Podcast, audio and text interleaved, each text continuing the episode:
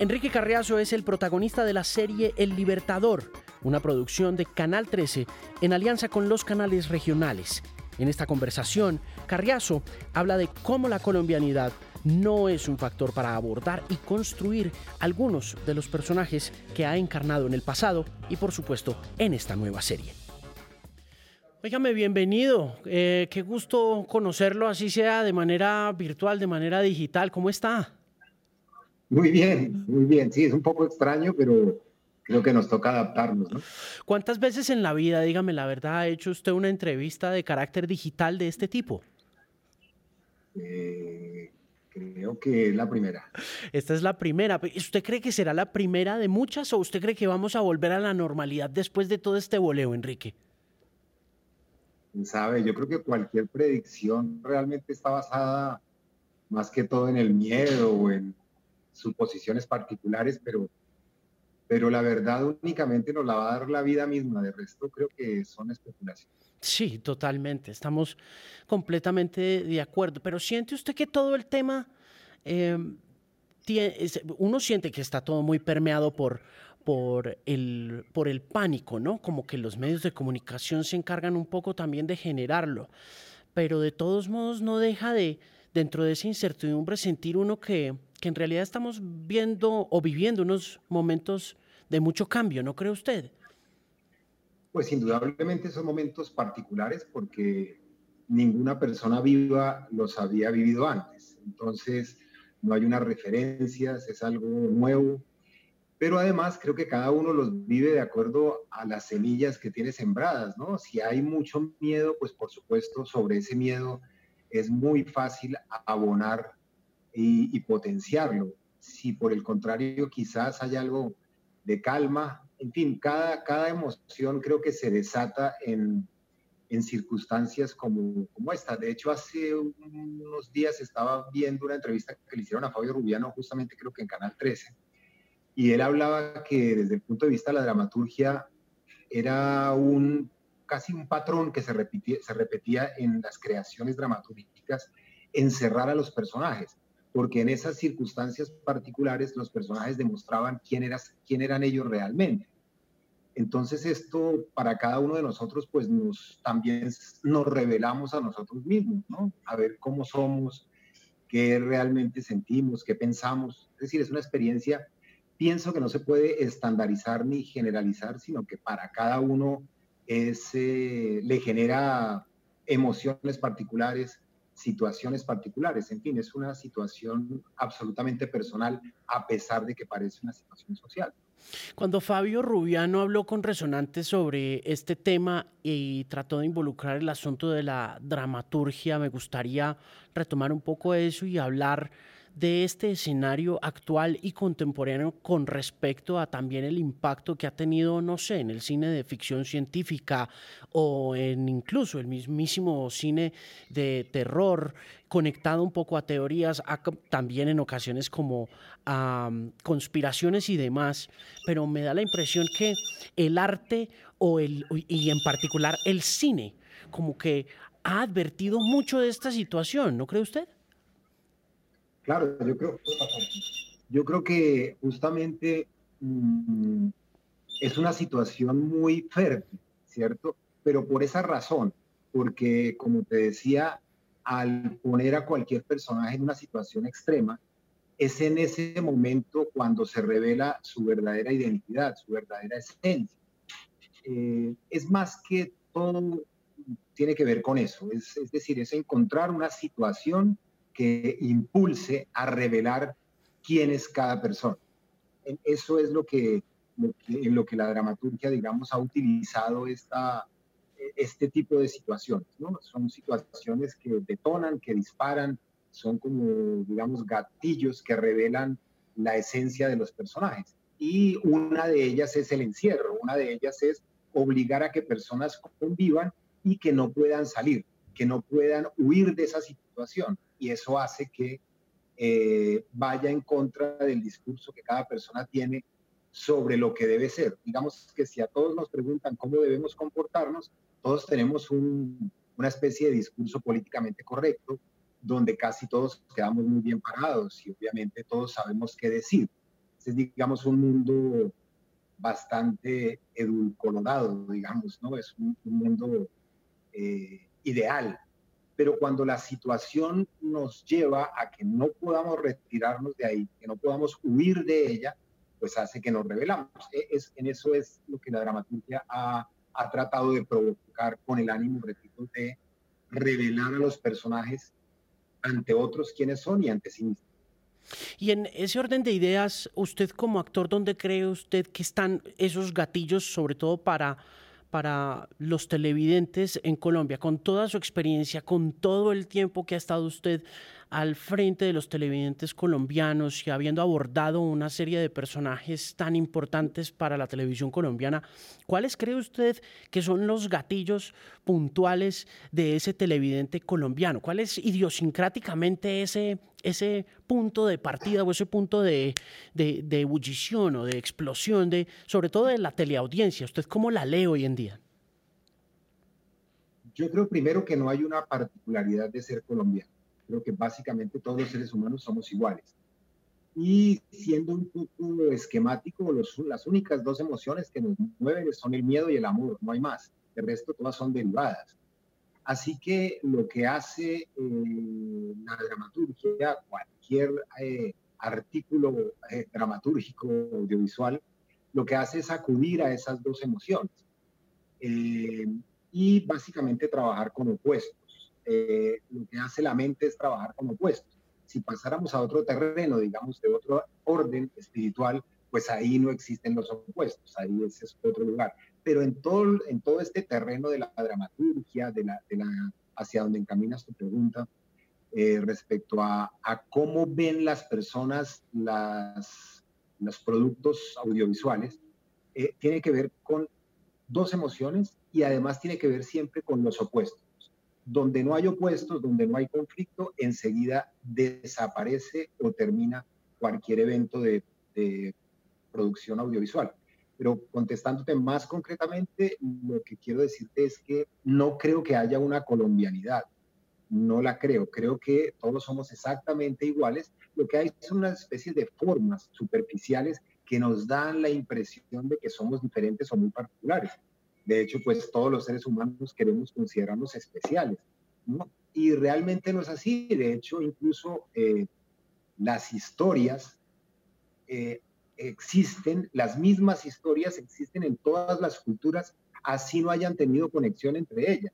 Si uno ve, todas las historias son iguales en todas partes. Entonces, por eso creo que no hay una particularidad. Hmm. Esa es simplemente una especie de, de fachada. Hmm.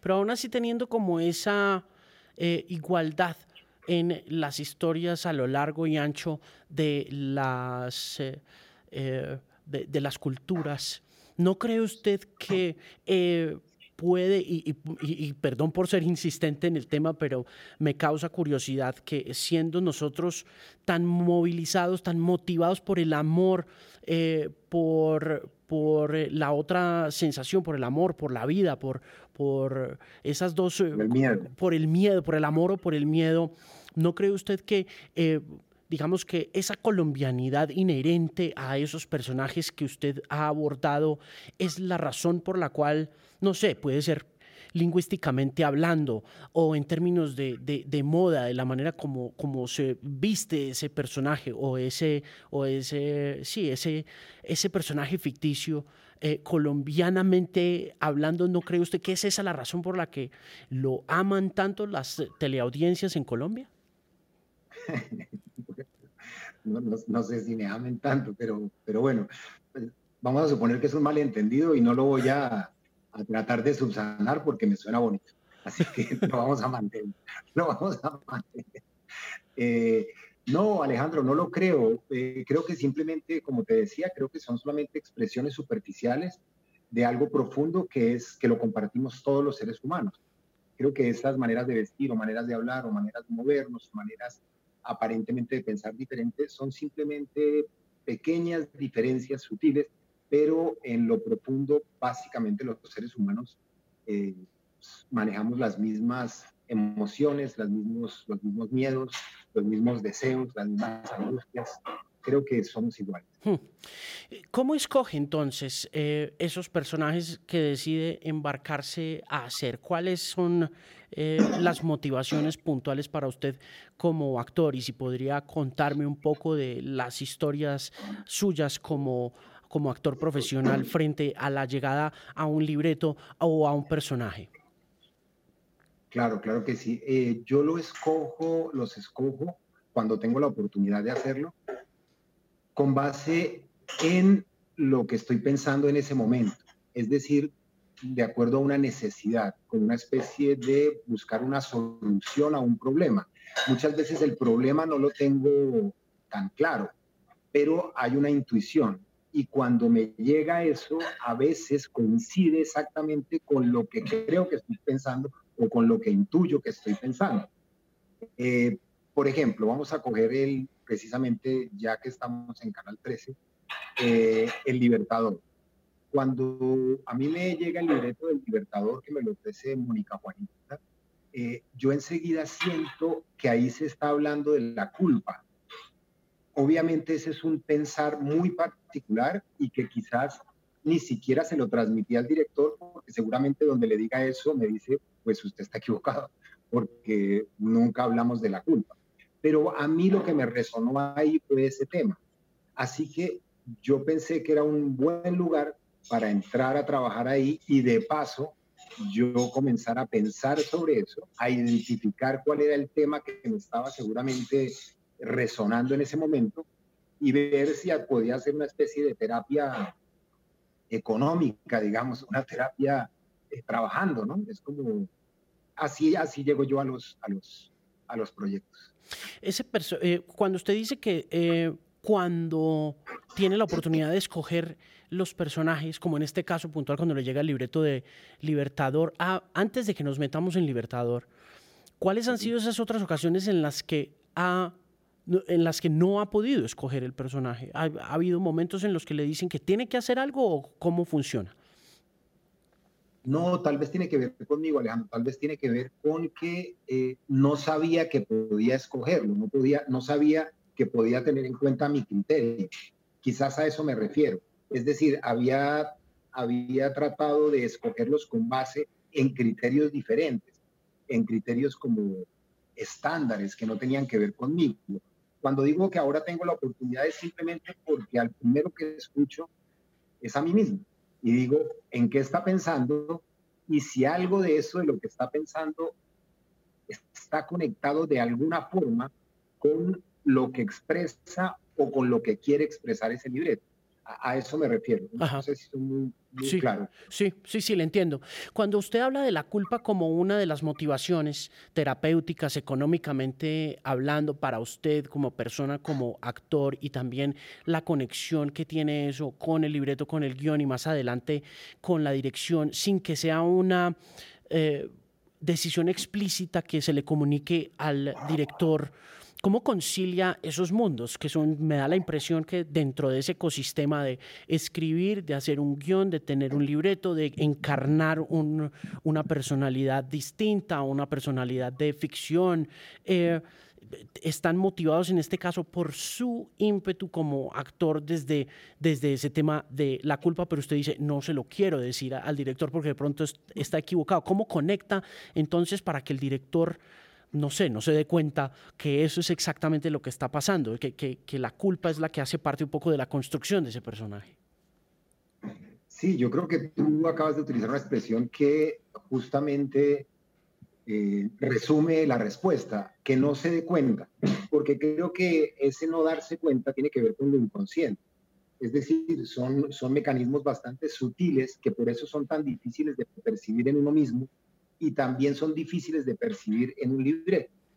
Y de hecho, la idea, cuando considero que uno puede hacer bien el trabajo, es cuando sigue manteniendo esas ideas en el terreno de lo sutil, de lo no percibido, de lo no darse cuenta, de lo inconsciente. Hmm. Así que la conciliación tiene que ver cuando se da en un lugar escondido, digamos, en un, lugar eh, subterráneo, obviamente eh, tiene un inconveniente, que eso es un trabajo pues personal, escondido y en el cual se conecta uno con lo escondido del libreto, con lo escondido del director. Por lo tanto, es, es muy sutil, ¿no? Es un, digamos, una especie de terreno fantasmagórico, por, decirlo en otros términos no tan espectaculares, sutil. Hmm. En el asunto ya explícito de la conmemoración del bicentenario, digamos que qué tan conectado estaba usted a, a, toda esa conmemoración previa a la llegada del libreto a sus manos. ¿Qué sabía o qué entendía usted de lo que iba a ser la conmemoración del bicentenario? Pues mira, yo trato de observar las cosas y de pronto es una justificación para mi ignorancia, es a través de lo emocional. Por eso sentía que este libreto eh, enfocaba, digamos, le metía el diente a este tema eh, del bicentenario, pero se lo metía desde el lado de lo emocional. Porque para mí, eso no significa que para todas las personas tenga que ser así, pero, esa es una característica mía. Eh, observo todo desde ese lugar, desde lo emocional. Entonces, mi acercamiento al bicentenario era, era muy poco y, estaba esperando algo que entrara desde ese lugar emocional para poder encontrarme con las fechas y los datos y los personajes, porque solamente para mí el camino más cómodo para mí es el emocional. El, el otro no, lo, no, me, no me manejo bien. ¿Qué, le gusta de este personaje? Que supongo que también hay momentos en los que eh, un actor puede querer mucho a su personaje y puede también odiarlo de la misma manera que se quiere y se odia o, se, o, se no se entiende mucho con alguien más. Pero en este caso de interiorizar un personaje como estos, ¿qué le gusta de ese personaje? ¿Qué no le gusta de él? Bueno, eh, previamente te tengo que decir que yo no, no tengo la idea de que existan los personajes, ¿cierto? Para mí existen solamente, son como ideas, ideas gruesas que tienen que ver con opuestos, y eso da la impresión de un personaje, da la idea, da la ilusión de un personaje, pero para mí no existen los personajes. Así que eh, la manera de acercarme es si yo entiendo cuál es la idea que se conforma para que unida a su opuesto nos dé la ilusión de personaje. Esa es mi manera de entrar al mundo de la cocina. Hmm. En este, caso... y en este, y en este caso, en este caso concreto, creo que lo que lo armaba, a, lo que daba la ilusión de que este era un personaje, era un hombre que se sentía culpable y que la culpa lo formaba, pero no sabía culpable de qué. Hmm. Entonces vivía, vivía cazando, cazando información para saber si se tenía que ser culpable o no. Y de esa misma manera, ese era su enfoque sobre las otras personas, sobre las otras situaciones, la culpa. Entonces creo que era muy fértil el hecho de que fuera un investigador, porque el investigador necesariamente eh, se define y se conforma en la medida en que está buscando un culpable.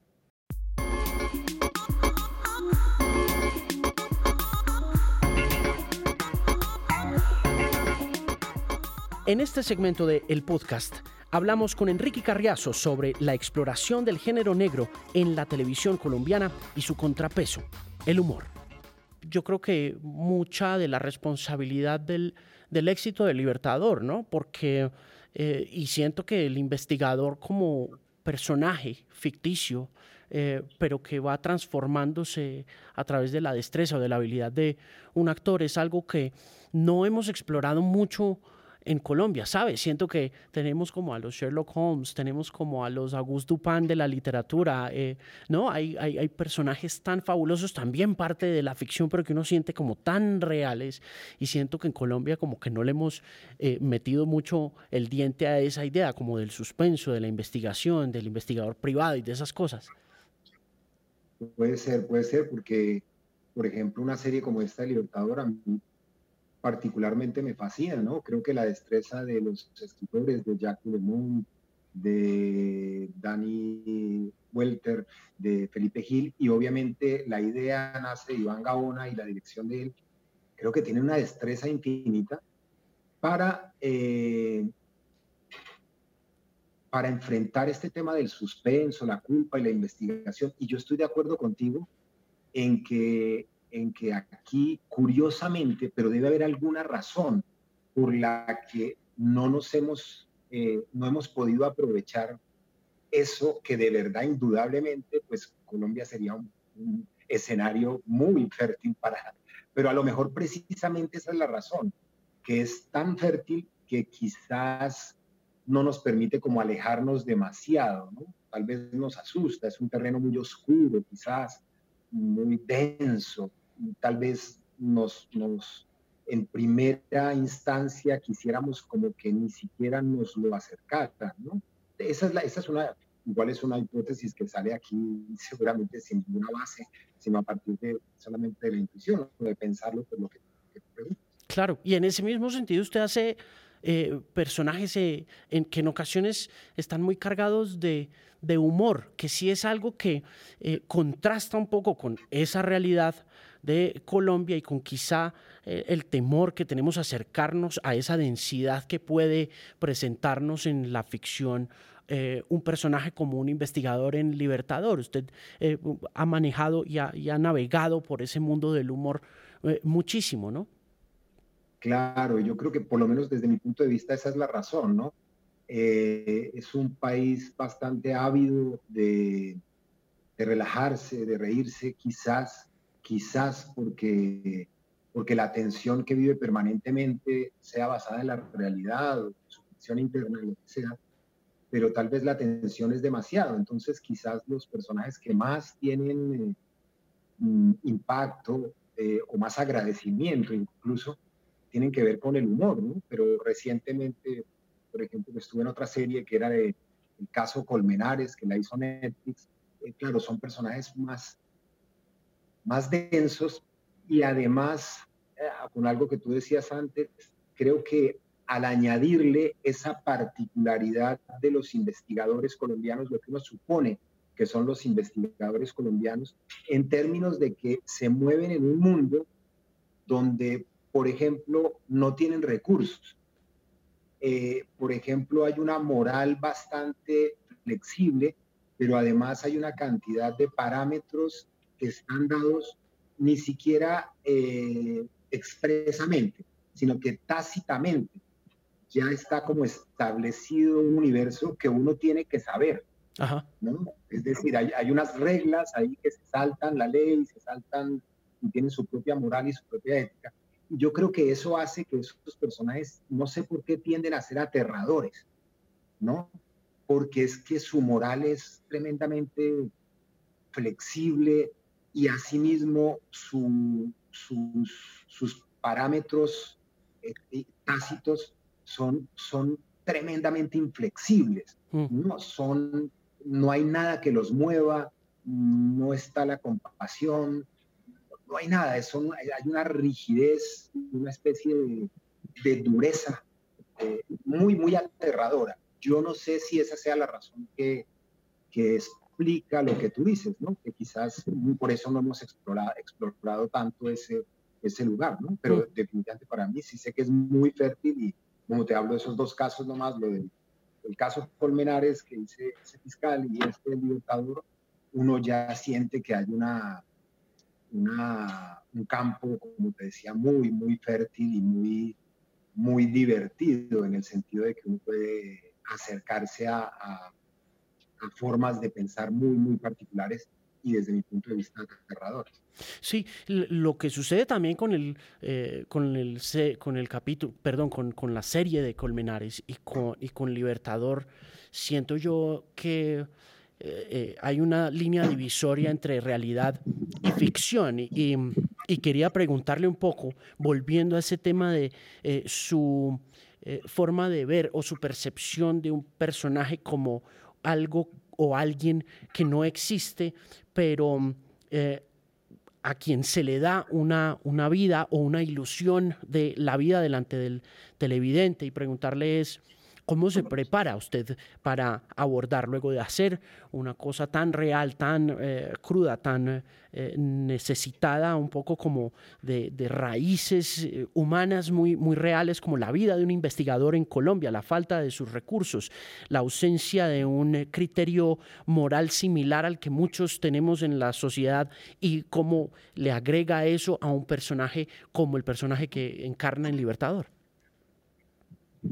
Pues Alejandro, mi método es bastante sencillo. En principio, pues eh, lo que busco es saber cuál es el tema principal, cuál es el tema principal que está abajo y que navega y que atraviesa todo el libreto. No el que atraviesa mi personaje, no, sino cuál es el tema que atraviesa todo el libreto. A ese tema le busco su opuesto porque, como te decía, para hacer una producción eh, dramatúrgica necesita manejar los opuestos, así que están ahí. Y en esa medida, lo que busco es que el personaje quiera buscar un objetivo y al momento siguiente quiera buscar el objetivo opuesto, porque creo que así se mueve, así se mueve la mente humana, es decir, eh, queremos una cosa y al momento siguiente queremos la contraria. Y eso es lo que nos hace dar la sensación de que avanzamos, ¿no?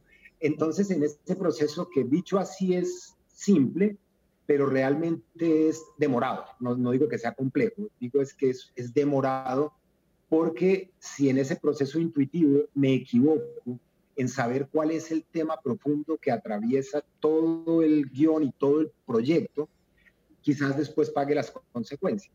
Entonces me toca, te repito, buscar ese tema profundo eh, encontrarle su opuesto y encontrarle cuáles son los elementos que utiliza, entre comillas, ese personaje para encontrar, para tratar de lograr ese objetivo y asimismo cuáles son los elementos para tratar de lograr el objetivo contrario.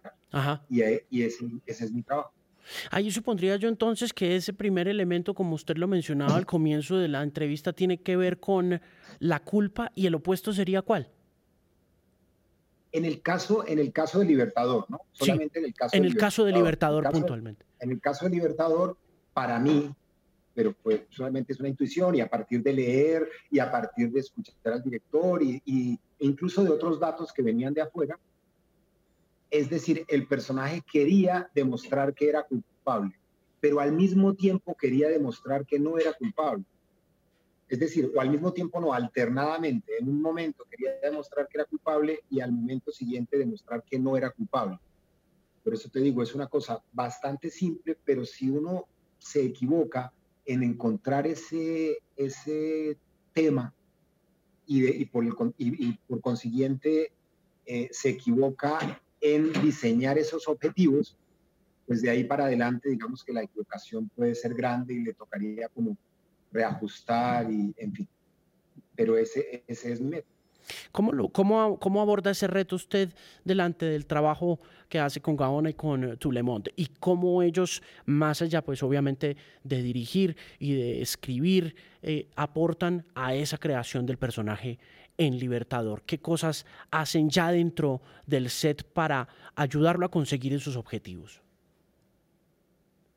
Pues yo creo que Iván tiene Iván Gaona, que es el director y creador de la serie, él tiene una virtud enorme que la ha encontrado en muchísimos directores y es que es un hombre silencioso, pero absolutamente observador.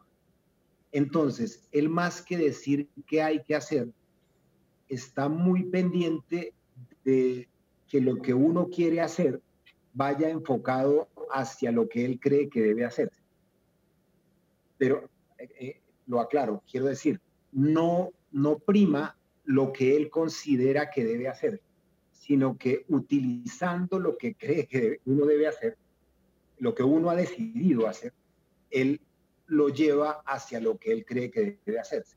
Ese trabajo es muy silencioso, muy sutil y tiene pocos momentos de encauzamiento o el, o el encauzamiento es, es muy leve, muy silencioso, muy discreto, muy amable. Pero al final de cuentas, uno se da cuenta quien estuvo manejando el tren desde el comienzo fue él. Lo que pasa es que inteligentemente no peleó contra el viento. simplemente dijo, ¿de dónde viene el viento? Y dijo, bueno, yo voy con el viento para llevarlo hacia donde yo quiero ir. Hmm. ¿no? sé que estoy hablando en un poco en términos poco ahí medio abstractos y metafóricos, pero, pero a veces eh, es la única manera de explicar esto. Sí, sí, lo entiendo. Y, y también un poco la, la, conversación jala un poco para allá, pues porque yo estoy como eh, eh, explorando un territorio artístico muy desconocido que en, en, pocas ocasiones he tenido la oportunidad de, de abordar con personajes como usted, pero no deja de ser un tema muy fascinante, por lo que me gustaría traerle un poquito a la música y a cómo ve usted Libertador desde la música, si tuvo la oportunidad ya de, de, ver ya ese universo musicalmente hablando. Pues Alejandro, bueno, primero te hablo de mi relación con la música. Yo tengo como una especie de, bueno, de característica y es que admiro toda la música, ¿me entiendes? Es decir, cuando veo a alguien haciendo música, de hecho, eh, no sé cómo lo hace. Eh, por ejemplo, te voy a mostrar dónde tengo el celular puesto, si me permites. Hágale, muestre a ver dónde lo tiene. Ok. Entonces, pero eso no significa, he tratado de, estudiar mucho tiempo y no he podido, porque tengo como una especie de miedo, es tanta la admiración que tengo con la música que no puedo avanzar no puedo avanzar. Así que no soy muy objetivo porque toda la música me gusta. Resulta que cuando escuché El Libertador con la música, que Iván le prestó especial atención, yo no ahí sí en ese terreno no sé cómo lo hace. Lo único que hago es observar y disfrutarlo. Y si alguien me pregunta algo sobre eso, me siento como un niño que dice, si soy honesto, no tengo ni idea no tengo la menor idea, solamente me produce admiración y aún más la admiración eh, resultante del hecho de que ellos combinan dos elementos, la música y la narración. ¿Y cómo logran que es de esto que te estaba hablando, cómo logran que eso sutil sea expresado a través de la combinación entre música y escenas? Eso no sé cómo lo hacen, la verdad, solo suscitan mi admiración. No, no, si soy honesto, no tengo otras palabras. Mire, ¿y ese piano hace cuánto lo tiene? ya me da vergüenza hablar de fechas porque lo tengo, lo tengo hace como 10 años. He hecho como tres intentos. Ahora estoy tratando de, de, de, retomar y de aprender, pero soy, no tengo mucha capacidad y, ahí lo hago. Lo hago por, pero qué cositas, pero... qué cositas intenta, porque es que usted, al comienzo hablábamos del amor y del miedo como dos motivadores del, de, la vida, del ser humano, para ver televisión, para actuarla, para hacer música. ¿A qué le tiene miedo frente a un piano? Cuénteme. No, yo me guío por lo que la aplicación me dice. No tengo mucho criterio. La aplicación me va llevando y me dice, intente esto, y yo como un niño juicioso lo intento. Ok. Y, pues, y, obviamente no, no puedo seguir el ritmo de la aplicación, siempre voy atrasado, entonces pues ahí apago la aplicación y cuando vuelva a poner impulso, pues la Porque eso también requiere un poquito como de práctica, al igual que las bicicletas, ¿no? O sea, un poco... Eh, es como montar bicicleta o como actuar, ¿no? Eso requiere como de tiempito, tiempito, tiempito. Creo, yo creo, sí. Le, dedica algo de tiempo o es simplemente parte de un ejercicio como de relajación o de... O de... No, le, dedico, pero no es, eh, digamos que no, tengo una rigurosidad. A veces cojo ánimo y entonces le dedico ahí 20 minuticos, pero ya cuando veo que está sonando tan mal, pues ya me, me angustio y me quito. Y después otra vez retomo es, es, es, decir, es algo de lo que no me siento orgulloso. Por eso quisiera que esto fuera un paréntesis en esta entrevista. no, relajado, relajado. Eh, lo, es, lo es. Podemos, podemos cerrar el paréntesis aquí sin antes preguntarle, pues, ¿qué, qué oye? ¿Qué, ¿Qué, escucha? Sé que le, me acaba de decir que le gusta todo tipo de música, pero tiene que haber alguna cosa como que haga parte de, de, su corazón musical. Eh, no, Alejandro, depende. Quiero decir, eh, es como lo que aparezca, no tengo unas, no tengo así como, no escucho demasiada música, lo que te quería decir es que cuando veo a alguien ejecutando música, no puedo dejar de admirarlo, independientemente de que tenga el más alto nivel o que sea una persona empírica que en la calle decida tocar para ganar dinero. cualquiera de ellos me genera absoluta admiración.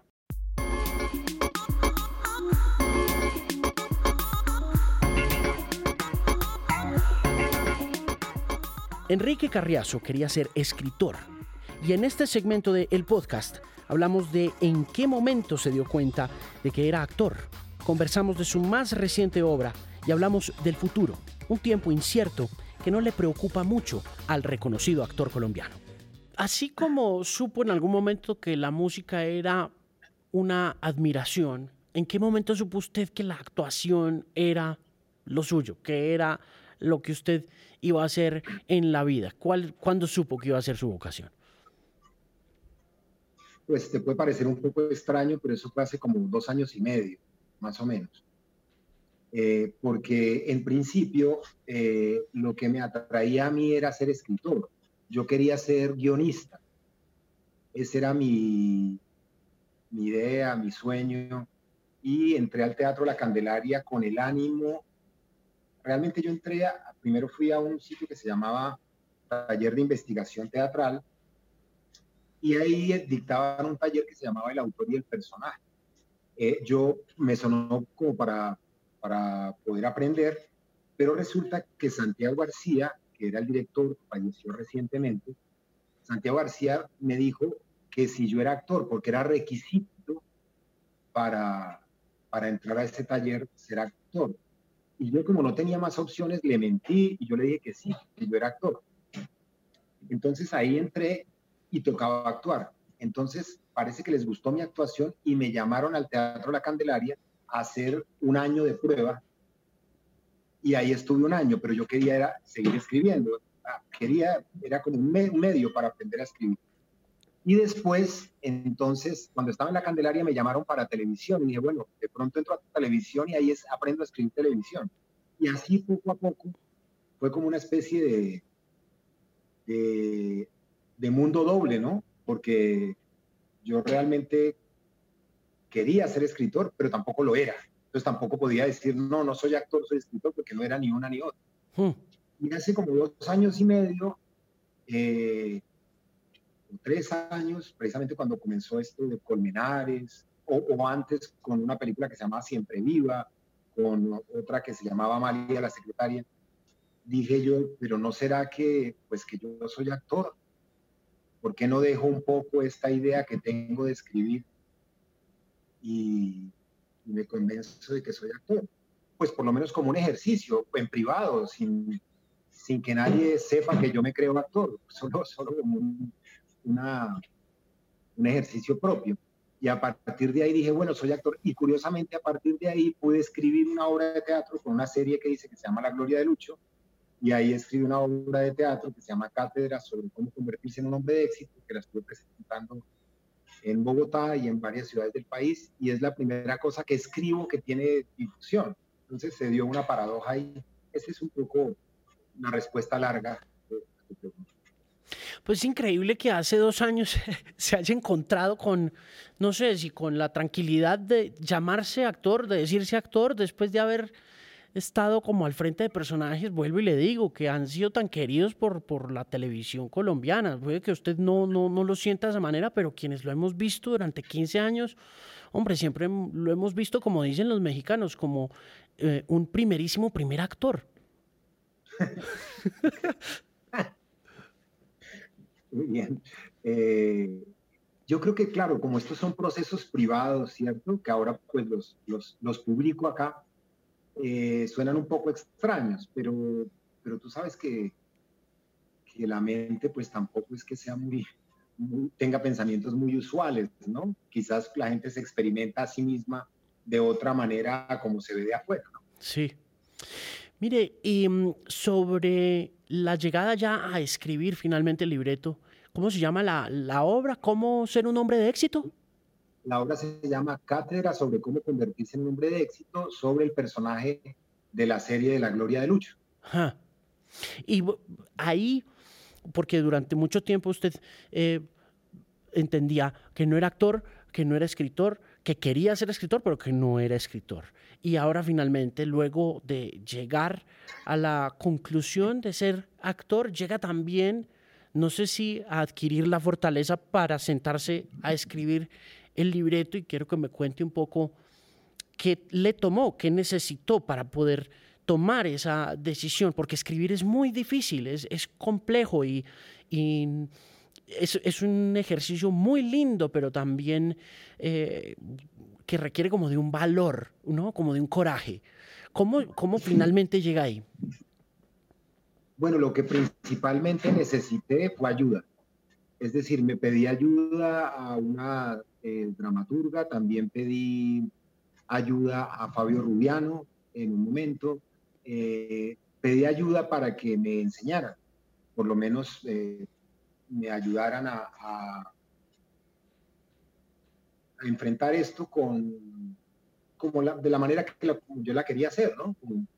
Con, dedicación y, para que el resultado por lo menos me diera satisfacción a mí, que así fue. Y también eh, eh, el director que contraté, pues eh, también era que para mí era muy importante que, que entendiera el teatro desde un punto de vista muy, no solo amable, sino con mucho cuidado y con mucho respeto hacia el espectador. Entonces yo creo que al pedir ayuda fue lo que me, me hizo sentir protegido y me hizo sentir que era una manera de entrar respetuosamente a un lugar al cual pues yo no sabía sus reglas.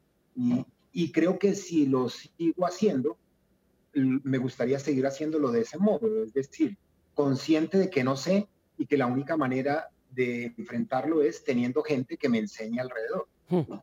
Cuando escribe, ¿hay algún punto de partida? ¿Hay algún personaje que admire o simplemente se sienta a escribir con el apoyo y la ayuda de Rubiano, de esta dramaturga, de otra gente a su alrededor? ¿Lee cosas? ¿Es, fanático o adepto de algún, de, de algún autor? ¿Hay alguna cosa que lo motive a decir, quiero hacer algo como esto o como lo otro, porque finalmente también el ejercicio de, del arte implica un poco robarse ideas de aquí, de allí y, aprender técnicas y estilos de otro lado, o puede ser también como usted lo aborda desde ese tema de pedir ayuda. Eh, yo creo que no, de todas esas fuentes, ¿sabes? Por ejemplo, ver películas, eh, leer libros de dramaturgia, hay, dramaturgos que escriben sobre dramaturgia, pero al tiempo escriben sobre la vida, como un dramaturgo que se llama David Mamet, que es un hombre que como que tiene una capacidad tan grande que logra tocar diferentes temas, no solo los técnicos, sino temas políticos, y todo basado en su conocimiento de la dramaturgia. Eh, pero yo creo que las películas, escuchar, me gusta mucho escuchar a los escritores. Hace poquito estaba escuchando, hace unos días, una entrevista que le hizo Marlon Becerra a Mario Mendoza. Y, me gustaba escuchar a Mario. Me parece que los, los escritores tienen una, una manera de hablar muy particular. Les gusta oírse hablar a sí mismos y en ese placer como que lo contagian a uno. Entonces hay muchas, muchas fuentes. Sí. ¿Qué recuerda de Santiago García? Pues de Santiago eh, recuerdo, los dos éramos, así lo veo yo, ¿no? Eh, los dos siento que éramos tímidos. Entonces nosotros no tuvimos una relación emocionalmente cercana, pero eso no significa que no fuera una relación fuerte. Yo siento que sin decirnos cosas, yo entré y enseguida entré e hice un personaje importante en una obra que se llamaba En la raya, que era sobre crónica de una muerte anunciada, y yo acababa de entrar. Y siento que el hecho de que él me diera ese personaje de una vez era una manera de decirme cosas que no me podía decir de otra manera, ¿no? Y, y la manera mía de decirle que le estaba agradecido era trabajando intensamente, eh, escuchándolo con atención, siguiendo sus lineamientos. Entonces fue como una, una relación muy silenciosa, pero muy fuerte. Hmm.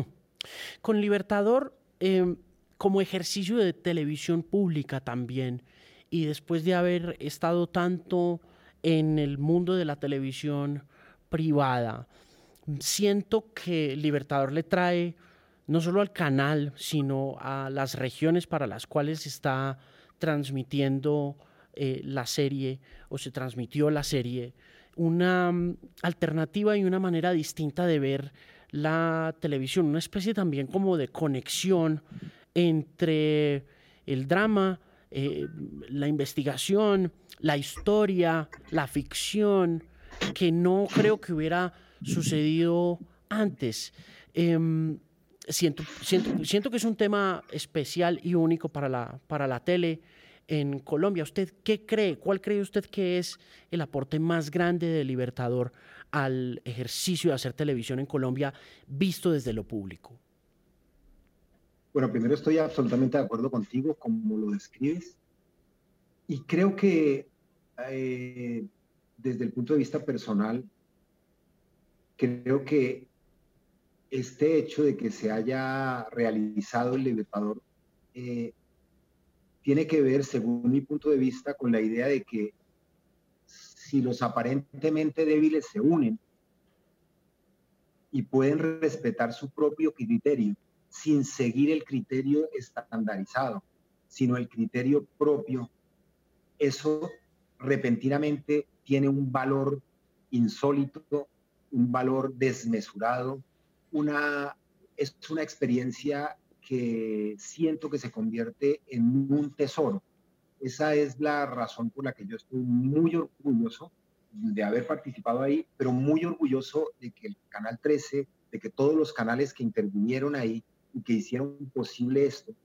Eh, eh, incluso orgulloso de que ellos se sientan orgullosos, porque creo que es como, como el hermano menor que seguramente nunca se había prestado atención porque precisamente era el hermano menor, y resulta que el hermano menor tenía cosas que decir únicas, con recursos además que se habían eh, visto como con displicencia, porque eran aparentemente menores, porque eran pocos, y resulta que de pronto alguien gira la mirada en la fiesta sobre el hermano menor y el hermano menor resulta que tiene un valor insólito y alumbra la fiesta. Sí. ¿Me entiendes? Esa es la, esa es la sensación que yo tengo con esto. ¿Qué le gustaría que pasara en estos momentos en términos de industria audiovisual en la televisión pública, luego de lograr este punto que yo siento que es un punto de inflexión. ¿Qué le gustaría ver, por ejemplo? Eh, bueno, yo igual no soy muy amigo de, digamos, de pensar como en el futuro en desear cosas, porque a veces siento que lo que pasa es lo que tiene que pasar, ¿no? Pero entonces en esa medida respondo así, porque pienso que una experiencia como el Libertador, a mí me gusta mucho que pase eso me gusta mucho que nosotros estemos hablando en parte porque justamente se hizo el Libertador. Así que eso tiene unas consecuencias enormes. Eso me gusta que pase. Ya con lo que pase en el futuro, pues, como sabes, pues hablar del futuro, como, como dicen por ahí en las, en las agendas, ¿no? En los libretos, eh, cuéntale a Dios, si quieres que Dios se ría, cuéntale tus planes. Entonces yo creo que por eso prefiero hablar de este presente y que me llena a mí de, de orgullo y de emoción de verlo así, siguiendo con la analogía de hermanitos menores unidos y valorados. Bueno, y hablando de todas maneras, no hablemos del futuro, pero entonces hablemos del presente y de lo que está sucediendo en términos de cuarentena, de encierro, de enclaustro y también de como de cambios de hábitos digitales, incluyendo esta misma conversación que se produce de una manera muy digital y usted que ya ha estado en Netflix.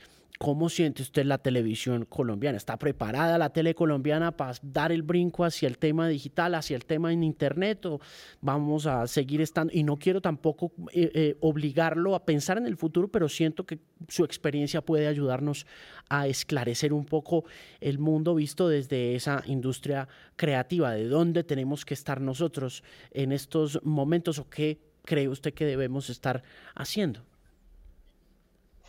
Alejandro, mira, yo pienso que responder esa pregunta sería creer en la ilusión de que nosotros sabemos qué es lo que pasa en estas industrias. Creo que nosotros, o por lo menos yo, y conmigo muchos, no sabemos qué es lo que pasa.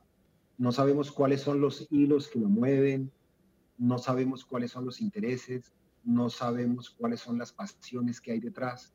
Por lo tanto, yo me considero una persona que simplemente puede fluir porque nada de lo que sucede ahí está bajo mi control. Esta, esta es la respuesta más honesta que te puedo decir. Te aseguro que no es una respuesta ni diplomática ni con ganas de evadir el tema. Sinceramente te lo digo, siento que no, yo no conozco qué es lo que mueve esa industria. No tengo ni la menor idea, ni la menor idea. Algunas veces he participado de, la fiesta, pero no sé quién la organiza, ni quién la mueve, ni quién, no, no lo sé, no lo sé. Pues ha sido un gusto conversar con usted, así sea de manera digital. Óigame, le pregunto, ¿dónde lo cogió la, la cuarentena, el aislamiento? Me cogió en Santa Marta. Ok. y, allá está. Estoy aquí en Santa Marta, sí. Estoy aquí en Santa Marta. Eh, es un poco, lo que pasa es que hace varios meses no tengo casa porque estuve tres meses grabando, primero estuve, antes de eso, estuve tres meses en gira de la obra Cátedra sobre cómo convertirse en hombre de éxito. Eso duró tres meses, así que por toda Colombia. Después, tres meses de Libertador, ¿cierto? Y ahora estuve en México en una serie que se suspendió. Eh, estuve también un mes y medio. Así que llevo como siete meses y medio sin, sin un lugar, ¿no? Mi lugar de base es más o menos Santa Marta, pero, pero algo con Bogotá. Entonces, me cogió aquí y, es la primera vez que en estos meses que, que me detengo, porque estaba bastante nómada por ahí, cosa que me fascina, porque me fascinan mucho los hoteles. bueno, ¿qué es lo que más le gusta de los hoteles? Pues que da la impresión de que uno tiene casa nueva todos los días. Y entonces, eso, uno siente que eso es de uno y que uno no tiene que, que preocuparse de nada, sino que eso es de uno. Y lo atienden como si fuera de uno le dicen, Señor, ¿qué necesita? ¿Qué más quiere? Y eso me parece que es una ilusión que, que yo me la creo, eso la mucho. Eso es fabuloso. Mire, Enrique, ha sido un placer conversar con usted desde aquí, desde Bogotá. Un abrazo para usted en, Santa Marta. Mucho gusto conocerlo virtualmente. Espero que se dé la oportunidad en el futuro, que sé que eh, no le gusta mucho, pero que nos conozcamos personalmente y de nuevo felicitaciones por Libertador y muchísimas gracias por tomarse el tiempo de contestar a mis preguntas. Con muchísimo gusto, para mí ha sido un gran placer y también espero conocerte personalmente pronto. Muchos muchos éxitos, chao. Chao, Iván, chao.